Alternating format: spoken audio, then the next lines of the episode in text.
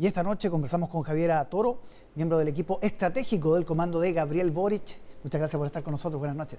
Buenas noches, muchas gracias Álvaro por la invitación. Gracias por aceptarla. ¿Cuál es la sensación en el comando el día después de este último debate?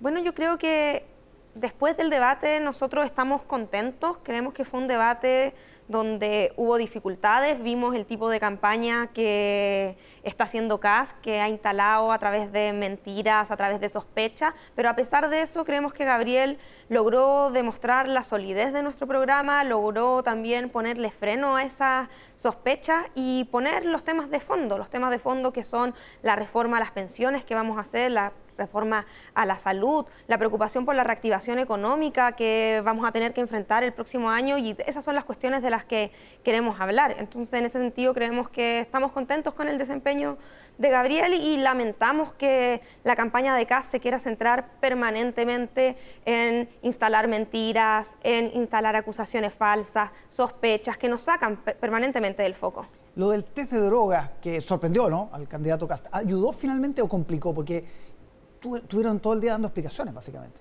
Bueno, es un tema complicado donde creo que en esta situación nos metió eh, José Antonio Cas. Y yo creo que sin duda es difícil de enfrentar, pero creo que Gabriel con hacer eso y ser claro y responder logró cerrar el tema y decir, bueno, acá hay una acusación constante que nos impide discutir del fondo de la política y bueno, si le vas a seguir instalando, aquí demuestro que eso, que eso no es verdad y pongámosle punto final. Yo sé que han seguido durante el día catalando más sospecha y creo que eso lamentablemente demuestra eh, el tipo de candidatura que, están haciendo y además lo que podrían hacer como gobierno. O sea, a mí me, parece, me parecería preocupante en una elección de CAS después de esta campaña que hemos visto, cómo, con quién va a construir acuerdos, cómo se va a enfrentar a los desafíos del país, eh, si esta es la manera que tiene de, de hacer política. Y en ese sentido yo creo que a pesar de que haya, de que haya algunas críticas, fue una decisión correcta para cerrar eh, este, este tema y estas acusaciones que se levantaban.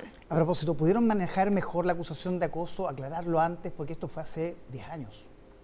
Bueno, sin duda es un tema, un tema complejo eh, y en ese sentido lo hemos venido abordando las organizaciones del Frente Amplio, de Apro Dignidad y las feministas de, de Dignidad creo que hemos sido las que más hemos empujado poder empezar a hacernos cargos de estos temas, cambiar la política y hacer que nuestros propios partidos tengan protocolos y formas de enfrentar eh, este tipo de, situaciones. Y en ese sentido yo creo que Gabriel siempre ha dicho que está disponible a toda eh, investigación, a someterse a los protocolos también no solo judiciales, sino que se han instalado desde las mismas organizaciones eh, feministas. Y este fin de semana finalmente creo que después del aprovechamiento político permanente de la candidatura de la derecha, bueno, también se logró cerrar el tema y lamentablemente tuvo que salir la persona que había eh, hecho estas acusaciones a hablar. Y lo lamento eh, por ella porque creo que ha sufrido un nivel de hostigamiento y de violencia por parte de sectores que nosotros sabemos que no tienen ningún aprecio por los derechos por las mujeres, o sea, están utilizando o intentaron utilizar eh, los derechos de las mujeres, tanto que nos ha costado. Nosotras las mujeres mm. sabemos lo que eso significa, sabemos lo que significa eh, la violencia, la desigualdad y sabemos que en el proyecto de Apro Dignidad hay una apuesta clara que está sustentada por eh, las organizaciones políticas, las organizaciones sociales, las organizaciones feministas, donde va a haber respeto por las mujeres, al contrario de lo que está en la candidatura de José Antonio Cas. ¿Pero se pudo haber cerrado antes, no llegar a esto? Bueno, es que se tuvo que llegar a esto también justamente por este aprovechamiento eh, permanente de la derecha. A mí me gustaría que no hubiéramos tenido esta exposición porque la misma persona eh, hace meses lo había pedido y había pedido que se cerrara el tema, que no se siguiera mencionando su nombre, que no se siguiera utilizando esto políticamente, pero lamentablemente eh, del lado de la otra candidatura no hubo ningún respeto por eso. Entonces tuvimos que llegar a esto en este momento. Yo creo que se debió haber cerrado antes y se debió haber cerrado antes porque ella misma pidió que se cerrara pero aquí de la candidatura de CAS fueron los que permanentemente mantuvieron el tema abierto, quisieron instalar más eh, sospecha y eso es lo que yo lamento. Mueve la aguja, eh, parafraseando lo que dijo hoy día Evelyn Matei, el apoyo de Michelle Bachelet a Gabriel Boric, em, considerando que eres bastante, bastante claro eh, quién es su candidato en esta, en esta pasada. ¿Habrá nuevos votantes de Boric gracias a este llamado o no era ese el objetivo? Yo creo que sin duda es importante eh, el apoyo de Michelle Bachelet hoy día. Creo que es importante también eh, la manera en que lo hace eh, públicamente y que eso lo escucha la gente en Chile, eso lo escucha el pueblo chileno. Y creo que esto también demuestra, nosotros venimos de un sector que ha sido crítico, sin duda, y ellos también eh, lo saben, pero a pesar de eso, hoy día estamos ante una disyuntiva histórica donde creo que los demócratas, eh, las personas que hemos luchado por la ampliación de derechos, donde con diferencia Michelle Bachelet se inscribe dentro de esa, eh, de esa tradición, tenemos que tener una posición clara y creo que eso se está conformando y eso es lo que hemos estado también sumando en esta segunda vuelta desde la candidatura de Gabriel Boric y yo me alegro de esto y quiero que se exprese el domingo. Sí, hay muchos analistas que han dicho que en esta, en este, entre la primera y la segunda vuelta, el gran ganador o los grandes ganadores han sido los 30 años. Eh, que se han, sido reivindicados por ambos candidatos. Ayer Cas también mencionaba a, Patricio Elwin, entre otros, y que el gran derrotado es el reformismo extremo, el octubrismo, como se ha caricaturizado. Eh, ¿Sientes o compartes que esa, esa apreciación es correcta?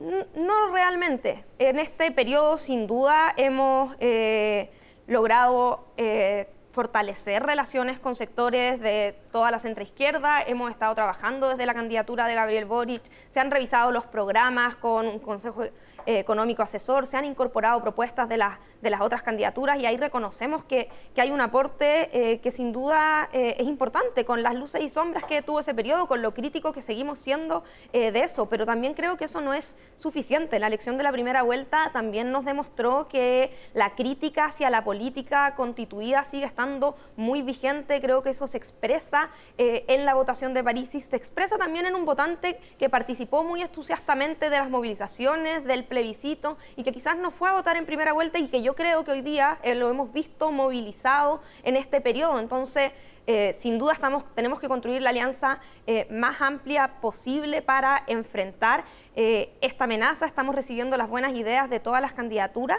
pero también preocupados de lo que está sucediendo en, en, el mundo social, lo que representó octubre. No se puede olvidar, aquí no podemos hacer como que después del 18 de octubre, como si aquí no hubiera pasado nada. O sea, las crisis que estamos atravesando en el país, la crisis social, política, también económica, requieren ser enfrentadas. Y en ese sentido, nosotros somos claros y en la candidatura de Gabriel Boric creo que ofrecemos un camino eh, y un horizonte claro para hacernos cargos de eso. Y por el contrario, me preocupa mucho que la otra candidatura eh, lo que hace es lo contrario, niega a la crisis, no ofrece un camino de solución, hace esta campaña eh, en base a mentiras, acusaciones, enloda el debate y eso no nos va a traer estabilidad, no nos va a traer la certeza que yo creo que sí están esperando las chilenas y chilenos. Y el votante duro, el votante original del Frente Amplio, del Partido Comunista, el que fue a la primaria, por ejemplo, ¿estará cómodo con estos cambios del candidato? ¿No sentirá que se olvidó de octubre? Yo creo que aquí se ha demostrado, hay una campaña que es bien masiva, yo no diría que hay un olvido eh, de octubre, nuestro programa eh, no se ha modificado, nuestro horizonte de transformación clara sigue estando eh, presente y no lo, no lo hemos cambiado. Creo que eso representa también eh, lo que venimos construyendo, una nueva política desde el Frente Amplio, venimos de los movimientos estudiantiles, hemos hecho un esfuerzo grande por constituir alternativa política y, esas cuestiones están en nuestro programa, una reforma profunda a las pensiones, una reforma, un sistema único de salud, eh, son cuestiones fundamentales, un sistema nacional de cuidados, cuestiones que ha levantado el movimiento feminista y en ese sentido el programa no se, no se ha movido, ese horizonte está muy claro. De cara a la segunda vuelta, eh, Gabriel Boric empezó a hablar mucho más de seguridad, cambió su visión sobre el indulto, ahora es un indulto más selectivo. Eh, ayer dijo que paraba los incidentes de los viernes, que no podía seguir en Plaza Baquedano, eh, quiere proteger el rodeo ahora. Entonces, hay cambios, digamos yo creo que en primera vuelta y nosotros reconocemos, no hemos sido capaces, no fuimos suficientemente capaces de comunicar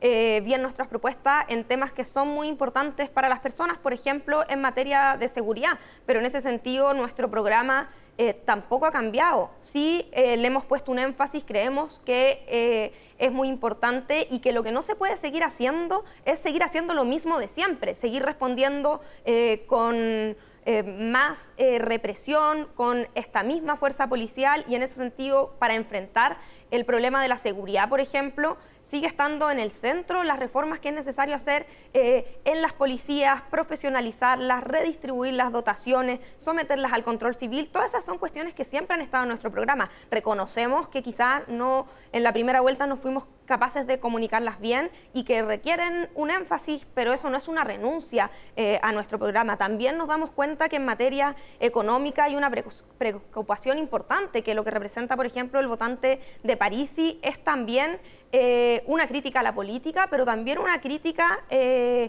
o una sensación de eh, inseguridad en el sentido de las condiciones económicas en las que estamos. Y ahí nuestro programa también tiene una visión importante para reactivar la economía. Eh, invitamos a economistas, a expertos, a un consejo eh, académico, asesor, para fortalecer esas propuestas, pero en la misma línea que veníamos planteando, una reactivación verde, una reactivación que pueda recuperar empleos para las mujeres, que sabemos que han retrocedido, hemos retrocedido 10 años en participación laboral femenina y eso sigue siendo el, centro de nuestro programa y las nuevas ideas, las nuevas capacidades que se van sumando, eh, las orientamos hacia fortalecer eso. Ahora, ¿cómo sabemos que todo este viaje al centro, toda esta gradualidad que ustedes planteaban, no se olvida, digamos, de ganar apenas asuma en marzo, que vuelva a las ideas originales? Es que yo no, yo no lo calificaría como un viaje al centro. Yo creo que aquí eh, la disyuntiva de la segunda vuelta no, no tiene que ver con irse más al centro o irse más a la izquierda. Creo que esa no es la preocupación de la mayoría de las personas. La disyuntiva tiene que ver con cómo aseguramos la estabilidad del proceso de cambio, cómo aseguramos poder... Eh, construir eh, una sociedad más cohesionada que responda eh, a los desafíos que, que, se han venido planteando, que se han venido planteando en octubre, que se están planteando en el debate constituyente, y hacer oídos sordos a eso es lo más irresponsable, y creo que eso es lo que representa la otra candidatura, y en ese sentido nunca creo que la gradualidad, nosotros nunca hemos negado la gradualidad, la gradualidad a mí no me parece que sea una renuncia. Eh, mientras mantenemos claro el horizonte de transformación y eso creo que sigue siendo así.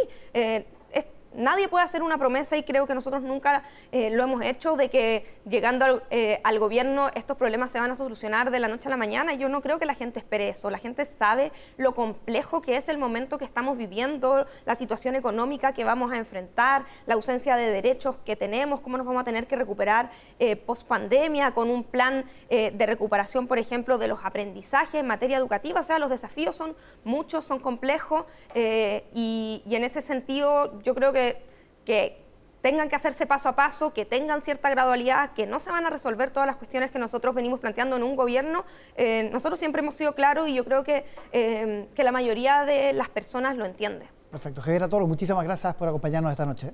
Muchas gracias a ti, Álvaro. muy bien.